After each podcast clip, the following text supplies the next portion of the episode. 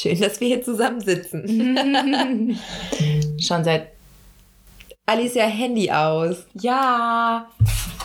Okay, Mama. Wer schreibt uns denn? Freunde, unsere Freunde schreiben uns. Okay, Leute, aber jetzt müsst ihr uns eine Stunde geben. Okay. 3, 2, 1, nicht stören.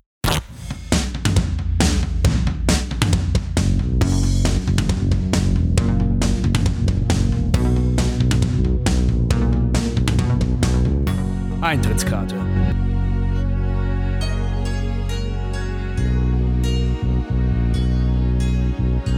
Wollen wir direkt einsteigen? Ich glaube, wir stellen uns vor. Wir stellen uns direkt vor. Willst du anfangen? Oh, ich bin richtig gespannt. Ja, ich auch. Okay, ich fange jetzt an. Ich fange an. Okay, ich Mein erster Stichpunkt. Bist du bereit? Ja. Kaffee. Warum? Weiß ich auch nicht, warum der erste Stichpunkt auf meiner Liste Kaffee ist. Aber der verbindet uns schon sehr stark. Und ich kenne, außer meiner Familie, glaube ich, sehr wenige Menschen, die so viel Kaffee trinken wie wir. Ich glaube, das ist ein Kompliment. Für mich schon. Ja, Leute, die viel Kaffee trinken, leben länger. Ja. Nein, also okay.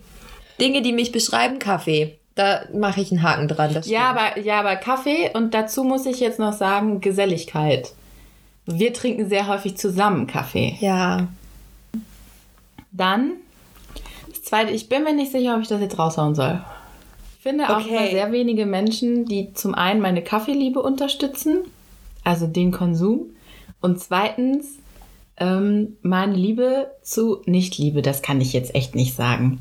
Aber meine Vorliebe für bestimmte Getränkesorten. Okay, ich weiß, worauf es hinausläuft. Äh, Die teilen wir auch. Und ich kenne niemanden, der das mit mir so gerne trinkt. Und das ist Mexikaner. Das stimmt. Kenne ich wirklich nicht sehr viele. Dich. Der nächste Punkt. Wollen wir eigentlich Ping-Pong machen oder mache ich jetzt und dann machst du? Naja, du hast halt schon zwei von drei gesagt. Ping-Pong macht jetzt keinen Sinn mehr, oder? Okay. Ja. Habe ich mich gut in den Vordergrund gedrängt. ähm, Steht auf meiner Liste. jetzt habe ich eine Aufzählung und die muss ich mal eben liebevoll, großzügig, einfühlsam Oh. Ja.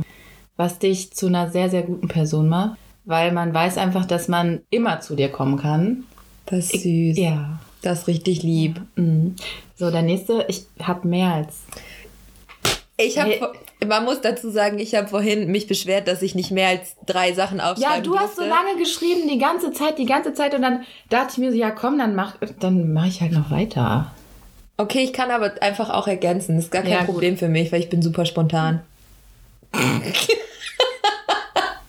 Mhm. Mhm. Es geht weiter. Ja, es geht weiter. Ich wusste nicht, wie ich es anders ausdrücken sollte. Kommunikativ mit ihrem Gesicht. Was? Ja, du kannst dich sehr, sehr gut mit deinem Gesicht ausdrücken. Mimik nennt man Mimik. das. Okay. Mhm. Und der letzte Punkt ist intelligent. Oh Gott. Ja, nicht klug, sondern intelligent. Das war eine richtig schöne Aufzählung. Danke. Ja, du wirst begeistert sein. Ich fange an. Also, hast du meinen Namen genannt? Lena. Ja, richtig. Ähm, Lena trinkt gerne Kaffee. Mexikaner ist liebevoll, großzügig, einfühlsam, kommunikativ mit ihrem Gesicht und intelligent. okay. Ey, damit kann ich leben. Das ist eine schöne Ja, ist Aufzählung. okay, oder? Okay, also ich habe Alicia isst Spaghetti Bolognese lieber kalt als warm. Oh ja.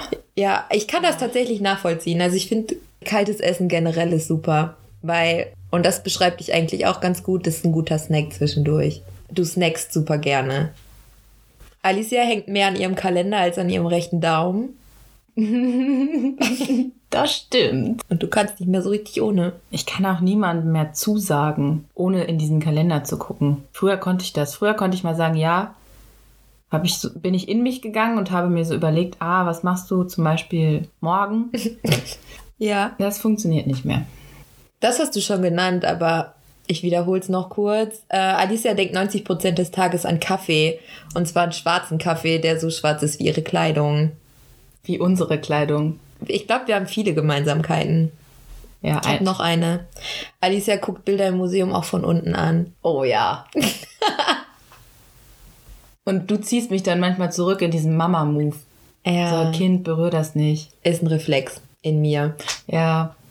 Du machst das auch immer so ganz, ganz vorsichtig. Dann kommt immer so von links oder rechts ganz langsam so eine Hand reingefahren. Ja. Und wenn man dann diese Hand berührt, dann spürt man so einen leichten Widerstand. Ja. Und dann so ganz leicht so, na, Ähm, ich würde gern unglaublich ehrgeizig ergänzen. Ja. Also ich glaube, du bist eine der ehrgeizigsten Personen, die ich kenne und weißt einfach ganz genau, was du willst. Und ich glaube tatsächlich, dass das auch genauso kommen wird, wie du dir das vorstellst, weil du so viel dafür machst. Ja, das hoffe ich sehr stark. Also ich dachte ja auch sehr lange am Anfang, dass wir gleich alt sind. Und dann habe ich erfahren, dass ich eigentlich drei Jahre älter bin. Ich war 16, Lena 19. Genau. ähm, was in meinem Kopf nicht so ganz zusammengepasst hat, dass du. Nein? Nee, ich fand, du hast sehr viel erwachsener gewirkt. Also verglichen mit Gleichaltrigen. Ja, ja. Hm.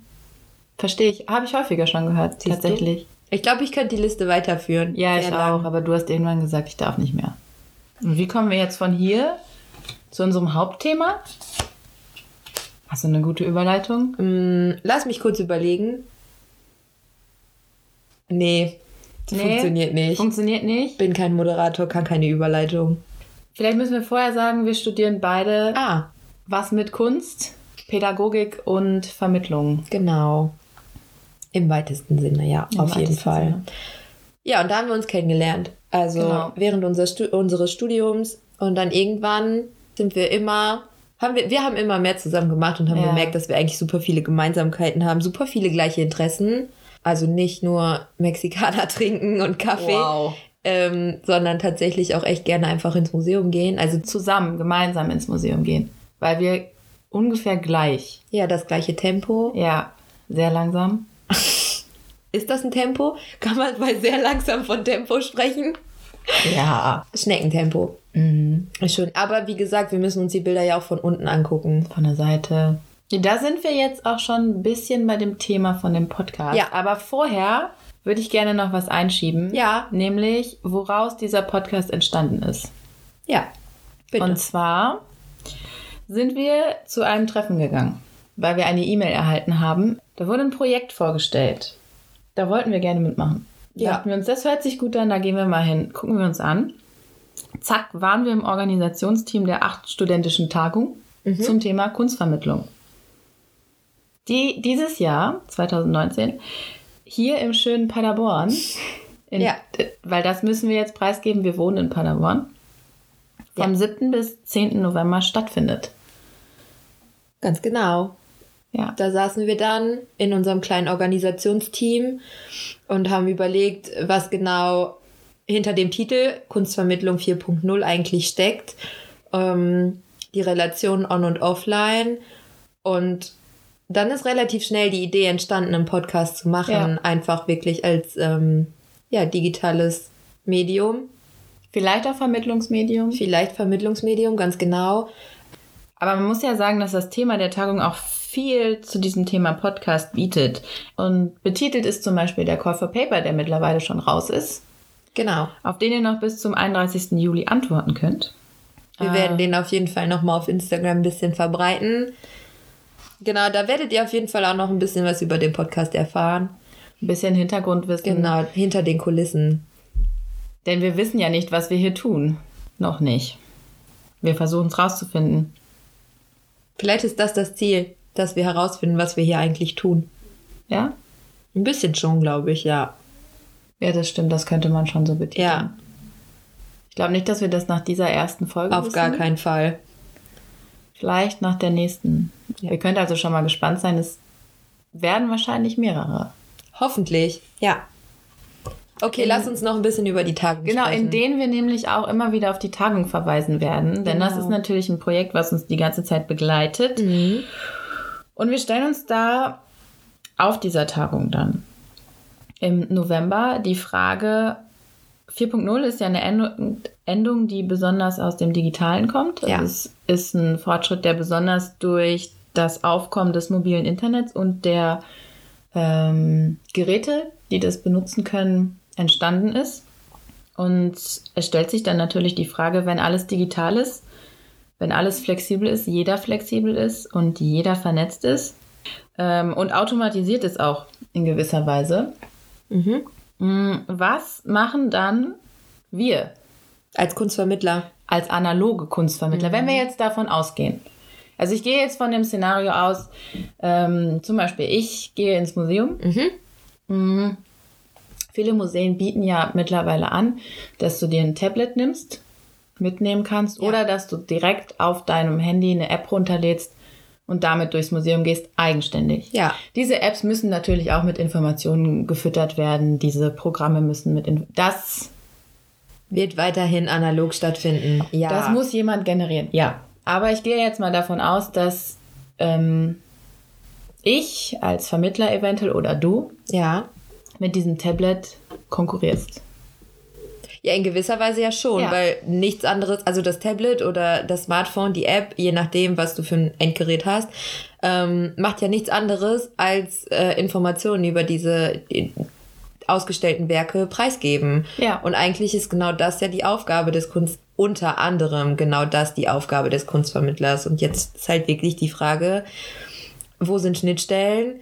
Wo sind aber vielleicht auch Bereiche, die einfach überhaupt nicht kompatibel sind, die den Kunstvermittler unentbehrlich machen vielleicht oder Ja. die auch die Digitalisierung unentbehrlich machen für die Kunst. Also viel einfacher zum Beispiel. Die Frage ist ja wirklich, die zentrale Frage ist, wofür werde ich noch gebraucht? Ja. Weil wir studieren das jetzt. Ich gehe mal davon aus, wir wollen auch später mal einen Job haben. Das wäre schön. Das wäre schön. Ja. Äh, was, was macht das mit uns?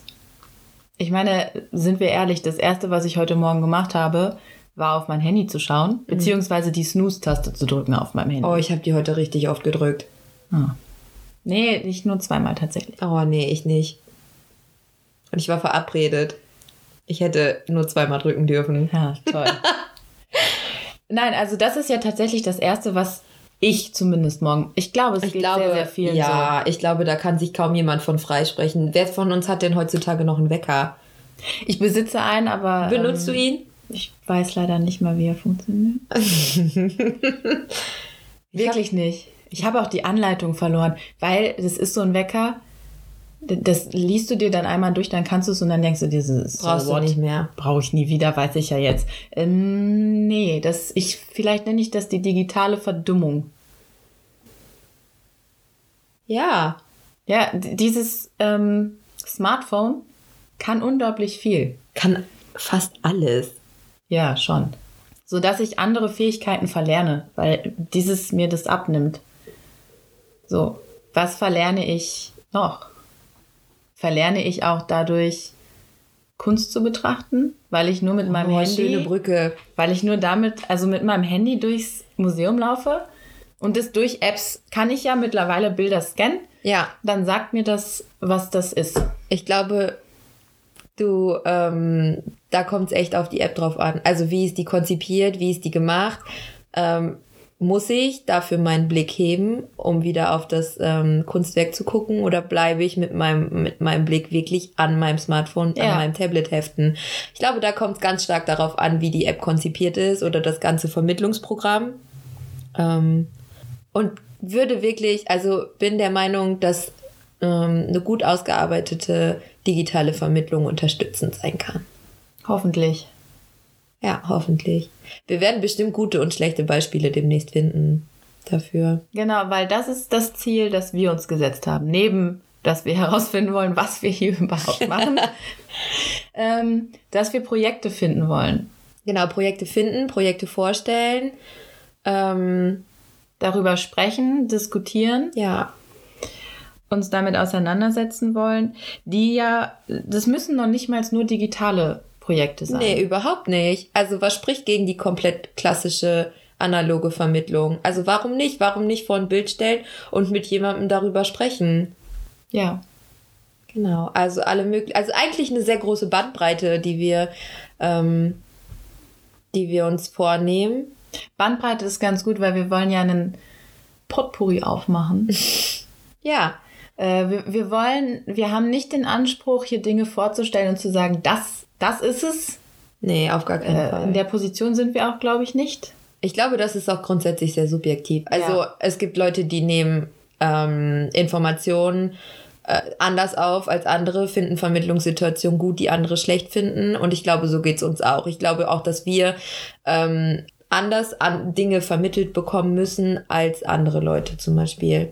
Schon allein durch unser Vorwissen. Wahrscheinlich. Ja, und dadurch, dass unser Studium uns ein bisschen ähm, Geschädigt hat? ja, Das ist das Wort, was. Ja, ja, das stimmt schon. Ich, vielleicht nicht geschädigt, aber man merkt es schon, je mehr Wissen man sich aneignet, mhm.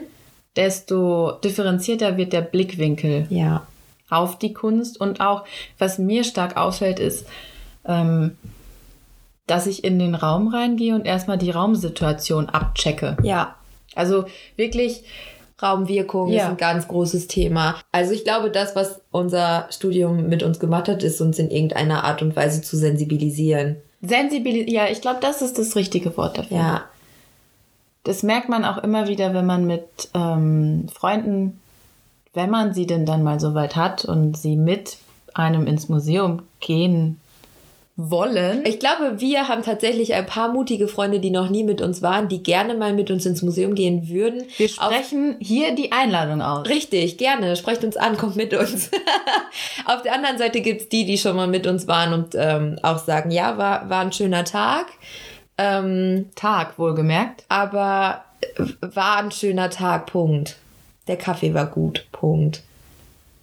Ich glaube, zusammen sind wir, wir sind ein gutes Team.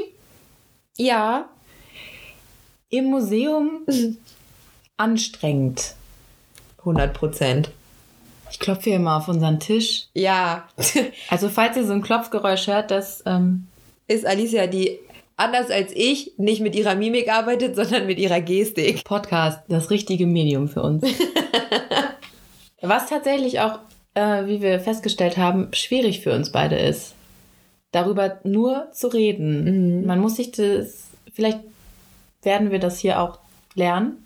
Hoffentlich. Übung macht den Müssen Meister. wir, müssen wir über Konzepte, Projekte zu sprechen und das sprachlich, Zu vermitteln. ja.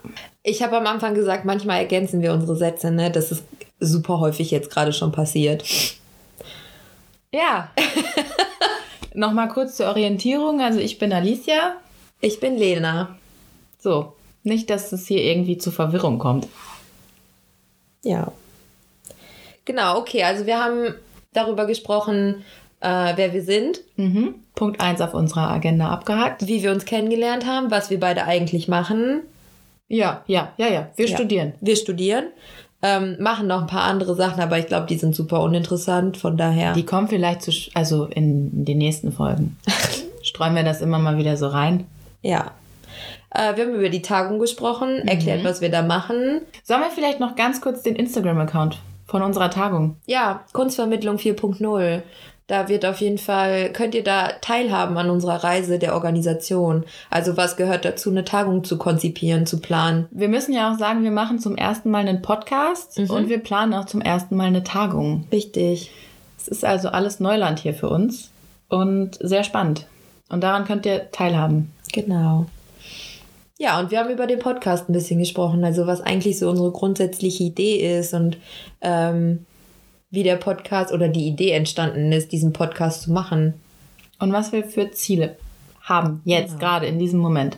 Ja, Gut, dann, wir haben uns ja auch ein bisschen vorbereitet, ne? ein bisschen haben wir uns Ein bisschen vorbereitet. haben wir uns ja. vorbereitet. Ich habe mich ein bisschen gefühlt auch wie für ein Referat.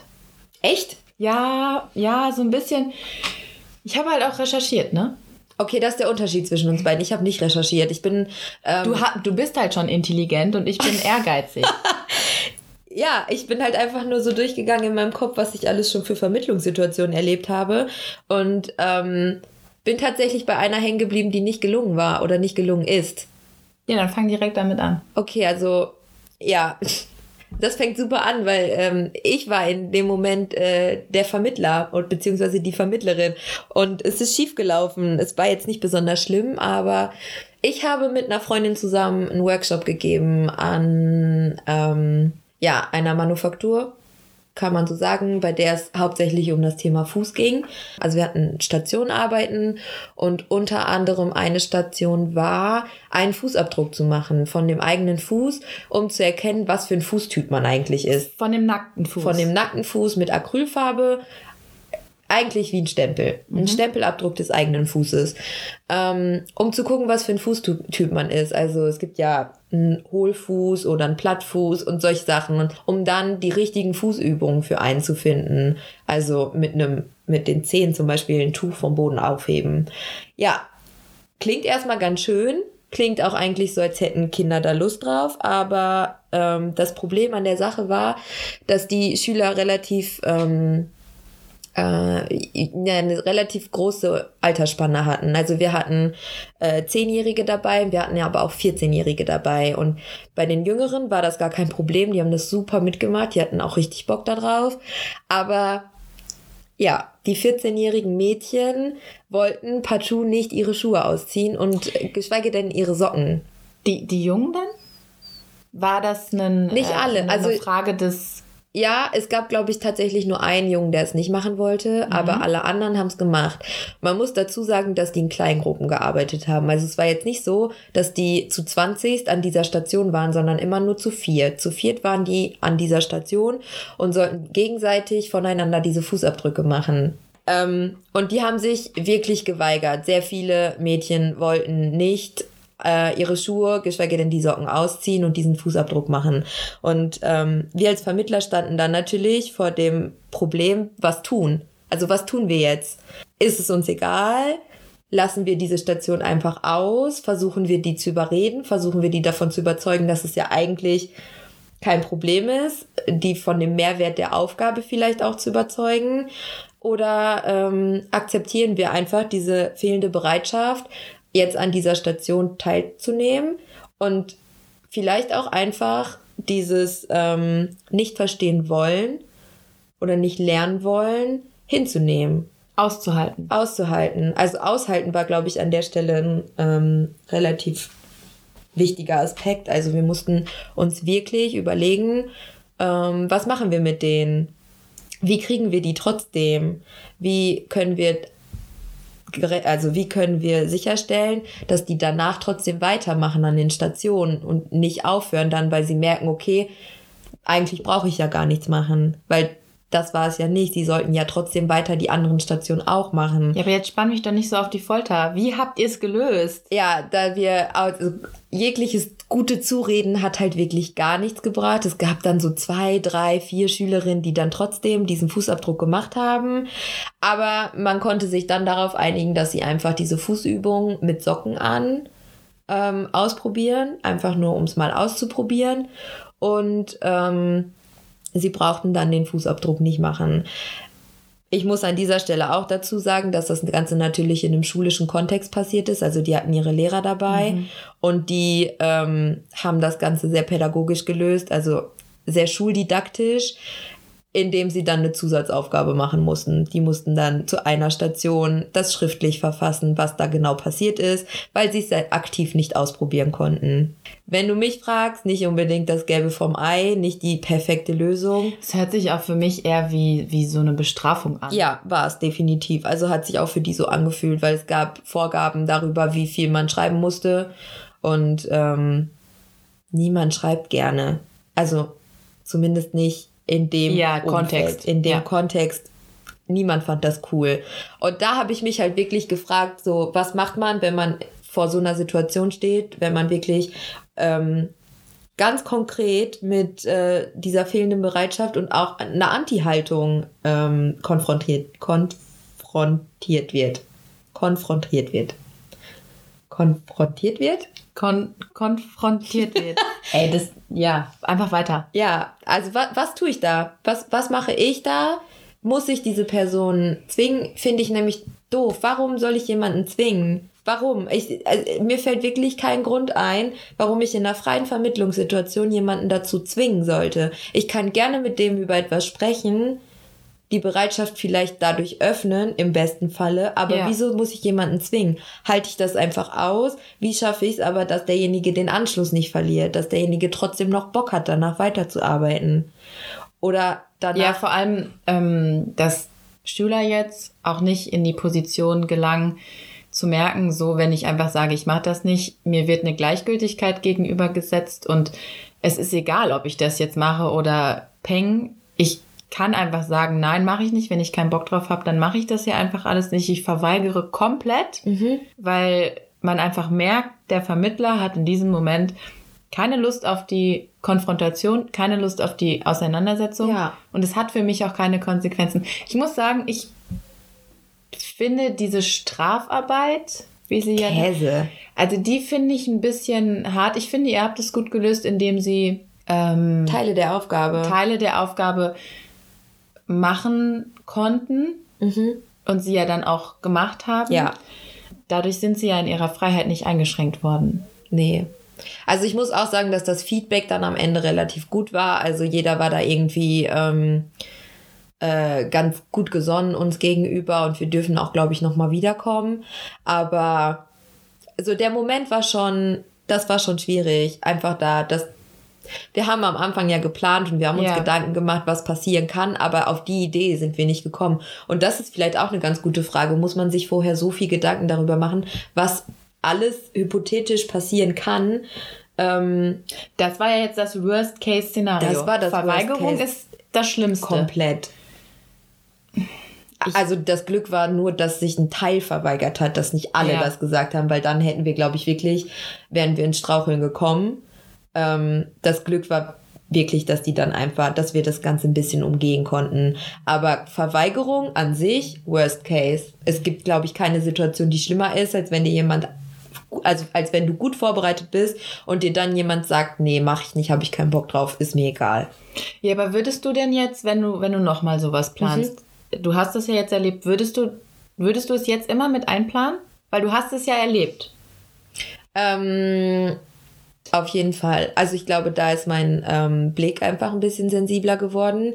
Also wenn ich Workshops plane, wenn ich mir Gedanken über etwas mache, dann mache ich mir sehr viele Gedanken darüber, ähm, was passieren kann tatsächlich. Aber ich glaube nicht insofern, dass ich alle Varianten ausspiele. Ich glaube, dass es immer wieder Situationen geben wird, die mich vor ein Problem stellen, in dem ich dann spontan handeln muss. Und ich glaube, das ist auch eigentlich ein schöner Aspekt an dem, was oder in dem Berufsfeld, was wir gewählt haben, dass es nicht alles planbar ist, sondern dass es auch auf die Leute ankommt, mit denen wir Auf den zusammenarbeiten. Austausch. Kann. Das finde ich nämlich auch. Ich habe auch dann überlegt, ob ich eine Situation hatte, wo es gut oder wo es schlecht war. Und ich muss sagen, die Situation, in denen es zu einem Austausch gekommen ist, wirklich zu einem aktiven Austausch, das waren die Situationen, wo es auch für mich am meisten Mehrwert hatte. Das ist ja auch eigentlich das Spannende, also zu gucken, nicht nur, was habe ich eigentlich für eine Meinung, wie denke ich gerade über das, was ich mir angucke oder das, was ich erlebe. Ich kann ja auch unfassbar viel von anderen Leuten lernen. Also das ist ja generell, das hat ja auch gar nichts mit Kunst oder Kunstvermittlung Nee. zu tun. Ich kann ja immer und überall von meinem Umfeld lernen und kann gucken, wie andere auf Dinge reagieren und mir davon Sachen annehmen. Ich zum Beispiel mag es auch super gerne, wenn mir jemand ähm, ich glaube, sofern mir jemand einfach voller Begeisterung von seiner Briefmarkensammlung erzählen würde, könnte ich mich dafür äh, interessieren. Und ich könnte. Zumindest interessiert zuhören. Ja, auf jeden Fall. Mir würden Fragen einfallen. Ich glaube, wir könnten uns darüber austauschen. Ich kann nicht besonders viel zu dem Gespräch beitragen, weil ich absolut nichts über Briefmarken weiß. Aber ich glaube, ich würde dadurch trotzdem was lernen. Und ich glaube, dass ganz viel um Begeisterung geht und um ähm, das Feuer und Flamme sein für etwas. Hast du schön gesagt. ja, dann kann ich eigentlich direkt mit meinem äh, Beispiel, was ich mir Okay. überlegt habe, einsteigen. ich habe nämlich, ich habe jetzt das genaue Gegenteil. Zwar war ich da nicht der Vermittler, sondern ich habe mich an eine Situation. Was auch ein Gegenteil ist. Dass nicht du der Vermittler warst, sondern Je, jemand Teil hat der versucht, mir was zu Ja. vermitteln. Ich habe äh, in meinem Gedächtnis gekramt und mich an eine Exkursion mit meinem damaligen Kunst-LK erinnert. Mhm. Wir sind in ein Museum gefahren. Wir hatten dort eine Führung gebucht durch die ähm, Sammlung. Es war keine Extra-Ausstellung, sondern es war die ganz Die Sammlung, Dauerausstellung, die okay, Dauerausstellung. Und ich erinnere mich noch daran, ich, wir waren ein relativ großer Kurs, ungefähr 30 Leute. Wow. Wir waren sehr, sehr viele. Moment, im eu in eurem LK wart ihr 30 Leute? Ja, ja, um die 30 Leute. Wir Ja. waren übrigens sechs Leute im Kunstkurs. Was? Mhm. Ich glaube, sechs, sieben, mehr waren wir nicht. Sechs Leute? Warte, lass mich mal eben durchzählen. Eins, zwei, drei, vier, fünf, sechs. Ja, sechs, sechs Leute müssen wir gewesen sein, ja. Ich habe halt gerade versucht, die Tische so zu überschneiden. Nein, sieben. Sieben Leute waren wir. Sieben? Wir haben. Ach ja, dann ist okay. wir sind in dieses Museum rein und äh, wir sind erst durch die komplette Ausstellung gegangen. So. Und der letzte Punkt auf dieser, äh, bei dieser Führung war, wir haben uns natürlich, ich glaube, wir sind mit Stillleben, dann kam Impression, also so markante. Mhm. Man sollte es gesehen haben. Man sollte es gesehen haben, man kann es irgendwie zuordnen. So. Ja. Und ich muss ganz ehrlich sagen, zu dem Zeitpunkt äh, moderne Kunst war schwierig. Mhm. War schwierig. Habe ich tatsächlich auch erst im Studium Zugang zu bekommen. Ja, jetzt kommt meine Erfahrung. Okay. Mhm. Ganz zum Eingang der Ausstellung hing ein, ein großes, sehr, sehr großes Werk. Ich würde schätzen, dass es zweimal 1,50 Meter groß war. Okay. Hochkant gehangen. Also zwei große Betten. Ja. Okay. Ja. Zweimal Ja. 1,40 ist ein Bett ungefähr, oder? Ja, ja, schon. Was? Ja. so, sehr, sehr groß. Und diese Leinwand war nur bemalt mit einer einzigen Farbe. Es Kannst war du ein monochromes Werk Mhm. und es war in unserer äh, Lieblingsfarbe Dunkel? dunkel. Ja, dunkel. Ich bin mir leider nicht mehr sicher, aber ich meine, es war sogar schwarz. Es kann sein, dass schwarz abgemischt war, aber es war schon sehr dunkel. Ah, schön. Du musst dir jetzt vorstellen, wir sahen 30 Leute, so im Alter 17, 16, 17. Ja. 17, 18, 16, 17, 18. Und wir sollten uns jetzt, die Aufgabe war, wir sollten uns alle in einer Reihe aufstellen, sodass der, der ganz vorne steht, direkt vor dem Kunstwerk steht. Okay. Das, war, das waren vielleicht ein, anderthalb Meter. Und wie das dann so ist, in, in, hey, in jedem Kurs gibt es Leute, die äh, so Pausenclowns, die einfach immer einen lustigen Spruch auf der Lippe haben und die einfach immer raushauen. Ja, Die hatten wir auch. klar. Und ich glaube, äh, am Anfang dachten wir uns schon alle so, äh, was? Jetzt wirklich davor stellen. Und die Aufgabe war nämlich, der, der direkt davor stand, musste ein, irgendeine Assoziation, die du in dem Moment gerade hast. Okay. Aber nur eine. Kein Satz. Mhm. Und äh, Also ich hätte nichts ausformulieren dürfen, so wie vorhin. nein, Mist. man hat richtig gemerkt, am Anfang kamen natürlich dann noch von diesen Leuten so lustige Kommentare. Ja, Kannst du dich an einen erinnern? Leider nicht mehr. Ich habe wirklich, ich habe wirklich lange überlegt, aber ich kann mich noch genau an das Gefühl erinnern, weil am Anfang war es wirklich unangenehm. Ja. Du standest in dieser Reihe und dachtest dir so, boah, jetzt muss ich gleich was sagen. Was sagst du denn? Wa- Was? Das was ist eigentlich krass, weil das ja eigentlich eine Gruppe war als Kunst-LK. 30 Leute, 7 bis 30 Leute, sagen wir es mal so, haben Kunst gewählt, weil sie Bock drauf haben. Weil sie, also vielleicht auch, weil es manchmal einfach das kleinere Übel ist, aber tendenziell schon eher eine Affinität zur Kunst haben. Und trotzdem steht man vor so einem Werk und hat Hemmungen vor der Vermittlung. Ja, aber du musst auch jetzt sehen, wir ha also ich war zu dem Zeitpunkt noch nie mit so einem Werk, mit so einem monochromen Werk konfrontiert Okay. worden. In einem Kontext, dass mir jemand zuhört, wie ich darüber rede. Ah, okay, ja, ja, klar. Ich habe sowas Rolle. schon mal gesehen, ja, aber ich habe mich noch nie tiefergehend damit beschäftigt. Ja. Und man hat einfach innerhalb dieser Übung, wir mussten alle zwei, dreimal was sagen. Also in diesem Schlangensystem. Jeder ist dann immer wieder Ja. nach vorne gegangen, hinten angestellt, musste was sagen. Man hat einfach gemerkt, wie diese Gruppendynamik von so einer, von so einem Unbehagen zu einer Ernsthaftigkeit gekommen ist. Mhm. Wie die Gruppe immer, immer ruhiger wurde. Mhm.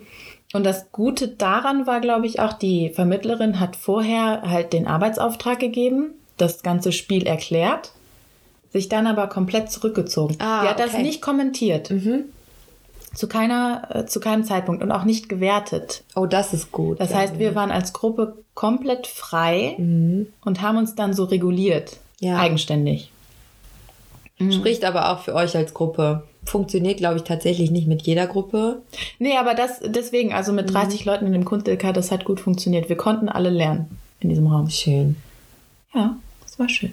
Ich mochte das. Für mich, das klingt super interessant. Ich frage mich gerade, wie sehr man also äh, dieses Gefühl, einfach Hemmungen zu verlieren ähm, und sich auf die Kunst einzulassen, das muss ja nicht nur für euch super spannend gewesen sein, sondern auch für die Kunstvermittlerin, die da stand und euch beobachtet hat Ja. und sich darüber Gedanken machen konnte und wirklich diesen Prozess, also eigentlich ist ein Prozess ja mal super spannend zu beobachten und sie konnte den ja jetzt, also sie hat ihn ausgelöst, wusste aber ja in dem Moment auch gar nicht und das spielt vielleicht auch ein bisschen äh, mit in das, was ich vorhin erzählt Ja. habe. Sie wusste ja nicht, was passiert. Es hätte ja auch einfach sein können, dass jeder zweite von euch gesagt hätte, mir keinen Bock, mache ich nicht. Oder äh, finde ich richtig schwachsinnig hier gerade, ist für mich nur eine dunkle Fläche. Sehe ich nichts drin, will ich auch gar nichts drin sehen. Also eigentlich war es ja auch von ihr super mutig. Und da ist die Frage ja vielleicht auch, ob Kunstvermittlung nicht super mutig ist. Ich glaube, an dem Punkt, ja. Äh, Obwohl, ja gut, wie du schon gesagt hast, wir waren ein Kunst-LK, es war ein bisschen, du warst mit deiner Lehrerin Ja. da, wir waren eine Gruppe, wir waren interessiert und es ist vielleicht auch ein anderer Kontext. Aber doch schon, glaube, dass es mutig war in dem Moment. Und der nächste Schritt war ja dann von ihr. Sie hat vorher auch nichts zu dem Werk gesagt und hat dann nachher mit unseren Begriffen uns dieses Werk erklärt. Das war und an dem, also schon allein daran, dass ich mich noch daran erinnere, zeigt ja schon, dass das, das hat mir was gegeben. Da hat die Ja. Vermittlerin was bei mir ausgelöst. Super nachhaltig auch. Ja. Und seitdem muss ich auch sagen, äh, verstehe ich diese Art von Kunst etwas besser. Das ist schön. Mag mich zumindest damit auseinandersetzen. Das ist richtig, richtig schön. Also eigentlich ist das ja der Idealfall von Vermittlung, dass du bei jemandem was auslöst, ähm, was einfach langfristig im Gedächtnis bleibt, was langfristig sich irgendwie bemerkbar macht und dass man ähm, auch darauf in zukünftigen Situationen zurückgreifen kann. Also dass du vielleicht auch einfach daraus gelernt hast, wie du dich solchen ähm, Kunstwerken nähern kannst. Ja, ich habe auch, ich habe auch tatsächlich gemerkt, dass, äh, dass einfach dieses, die, die anderen mal sprechen lassen oder zu fragen und so, was empfindet ihr jetzt? Das mache ich auch ganz häufig, wenn ich mit Freunden dann unterwegs bin. Dass ich so frage, ja und? Das mache Wie, ich tatsächlich wie findest du es so? Kriegst du oft eine Antwort? Ich nämlich nicht. Doch. Echt? Und eigentlich ist es Quatsch zu sagen, nee, von dir sag ich das nicht, aber das habe ich tatsächlich schon erlebt. Ja? Ja. Nee, also ich habe bis jetzt immer eine Antwort bekommen. Zumindest eine Antwort. Punkt. Ja. Da kann ich vielleicht mein vorbereitetes Zitat Oh ja. einwerfen. Denn äh, Alicia hat, also eigentlich war ich dafür verantwortlich, einen Funfact zu finden Ha. über die Kunst, aber ich war super unzufrieden mit allen Funfacts, die ich gefunden habe. Aber ähm, ja, das war meine Aufgabe, ich habe sie nicht erfüllt. Aber Alicia wollte ein Zitat raussuchen und hat das tatsächlich getan. Und ich bin super gespannt, was hast du für ein Zitat mitgebracht? Also äh, rein theoretisch ist dieses Zitat auf Englisch. Okay. Ich übersetze es jetzt aber direkt. Danke. Ja, aber äh, komm. Hier wird die Annahme aufgestellt, dass Kunst die einzige universelle Sprache ist und dass es noch viele, viele Jahrhunderte gibt, von oder über die man reden kann.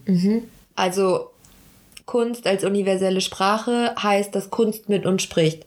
Also Ja. heißt das, impliziert das nicht, dass die Kunst sich selber vermittelt? Ja, und das ist jetzt der nächste Punkt. Weil hier wird ja auch impliziert, ähm, dass, dass, dass jeder, der sich da vorstellt, das versteht. Weil es ist ja universell. Okay, hättest du das Kunstwerk, von dem du vorhin gesprochen hast, verstanden, hättest du dich einfach nur davor gestellt und nicht den Input der Vermittlerin bekommen? Nein. So. Haben wir das Zitat gerade entkräftet?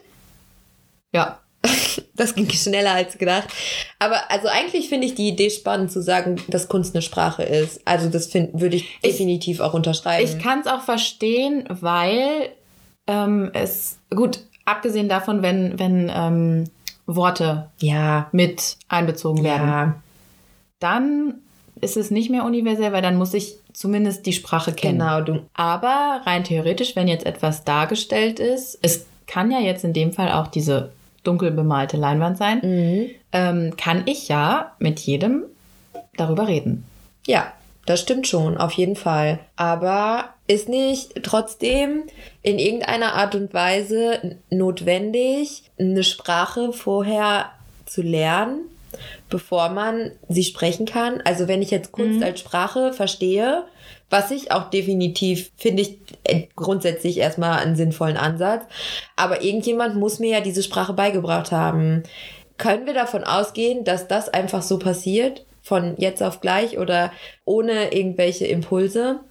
Wenn ich überlege, dass ganz viel kodiert ist, auch in der Kunstgeschichte. Ja. Das sind alles Codes, die irgendwie in unserer Gesellschaft generalisiert sind. Also zum Beispiel, dass Mariendarstellungen immer blau sind. Es das gibt natürlich auch kulturell geprägte Codes. Auch das, die ja. wir als Europäer jetzt lesen können. Ja. Und dann aber andere Kulturkreise das nicht direkt verstehen. Richtig. Ja. Also in irgendeiner Art und Weise muss es ja einen Anfang gegeben haben, quasi, für diese Sprache. Und Leute, die die Sprache entschlüsseln und sie dann anderen Leuten näher bringen. Ich will jetzt gar nicht unbedingt sagen, dass das immer der Vermittler sein muss. Ich glaube, dass viel auch wirklich einfach ähm, ja Gesellschafts ähm, in der Gesellschaft passiert und auch historisch, dass mhm. wir ganz viel daraus mitnehmen konnten. Aber ich glaube, dass der Vermittler da als Übersetzer eine wichtige Rolle spielt. Äh, ja, aber in dem Fall müsste es für mich jetzt kein, keine Person als Vermittler unbedingt sein. Nee. Es kann in dem Fall dann auch ein Text sein. Ja, Information. Informat ja, ich muss vorher Informationen oder danach, währenddessen, mhm. Informationen dazu erlangen, mhm. um es zu verstehen. Davon gehen wir ja jetzt aus. Ja. Aber muss ich denn Kunst immer verstehen? Das ist, das ist eigentlich eine gute Frage. Muss ich Kunst immer verstehen oder reicht es auch einfach, ähm, drüber nachzudenken und vielleicht am Ende zu keinem Schluss zu kommen? Ja. Es gibt kein richtig und falsch in dem Sinne erstmal. Genau. Und da ist dann der Vermittler, wenn er denn anwesend ist mhm. als Person, ja. ganz stark auch gefordert, darauf eingehen zu können. Ja, aber das macht es ja auch interessant. Also zu gucken, wie unterschiedlich Werke interpretiert werden können, wie unterschiedlich auf Werke eingegangen werden kann und wie unterschiedlich die Zugänge sind. Und ich glaube, damit haben wir ganz schön viele Fragen auch gerade schon suggeriert, die wir in nächsten Folgen genau. besprechen können, wo es dann um diverse Projekte zur Kunstvermittlung geht. Genau. Oder Kulturvermittlung. Da, da wollen wir uns nicht festlegen. Das Richtig. ist auch nochmal ganz wichtig. Äh, wir wollen nicht nur Kunst, sondern auch Kulturvermittlungskonzepte vorstellen. Und ähm, falls ihr da Ideen für uns habt. Ja, Ideen, Hinweise, Tipps. Wir sind super dankbar für alles, was da irgendwie auf uns zukommt. Meldet euch bei uns. Ja, und falls ihr Ideen zu unserer Tagung habt, die wir, aus, aus dem wir ja hier entstanden sind, genau. dann meldet euch auch gerne nochmal bei uns auf unserer Website tagung-kunstvermittlung.de. Darüber könnt ihr dann auch nochmal über, auf unseren Instagram-Account kommen. Also das ist alles vernetzt, alles mhm. mit allem vernetzt. Hey. Und der Call for Paper der läuft auch noch bis zum 31. Juli. Genau, guckt euch den auf jeden Fall mal an, lest euch durch, was wir uns eigentlich dabei gedacht haben. Wir planen eine ganz coole Sache da. Es wird ganz locker hoffentlich auch. Kann man schon so sagen. Kann man schon oder? Ja. Es ist ja von Studenten für Studenten, also ein super cooles Ding. Wir sind gespannt, was da alles auf uns zukommt und lassen euch auf jeden Fall daran teilhaben. Und damit verabschieden wir uns, würde ich sagen. Ja. Dann hören wir uns das nächste Mal. Genau, der Eintritt ist frei. Tschüss. Tschüss.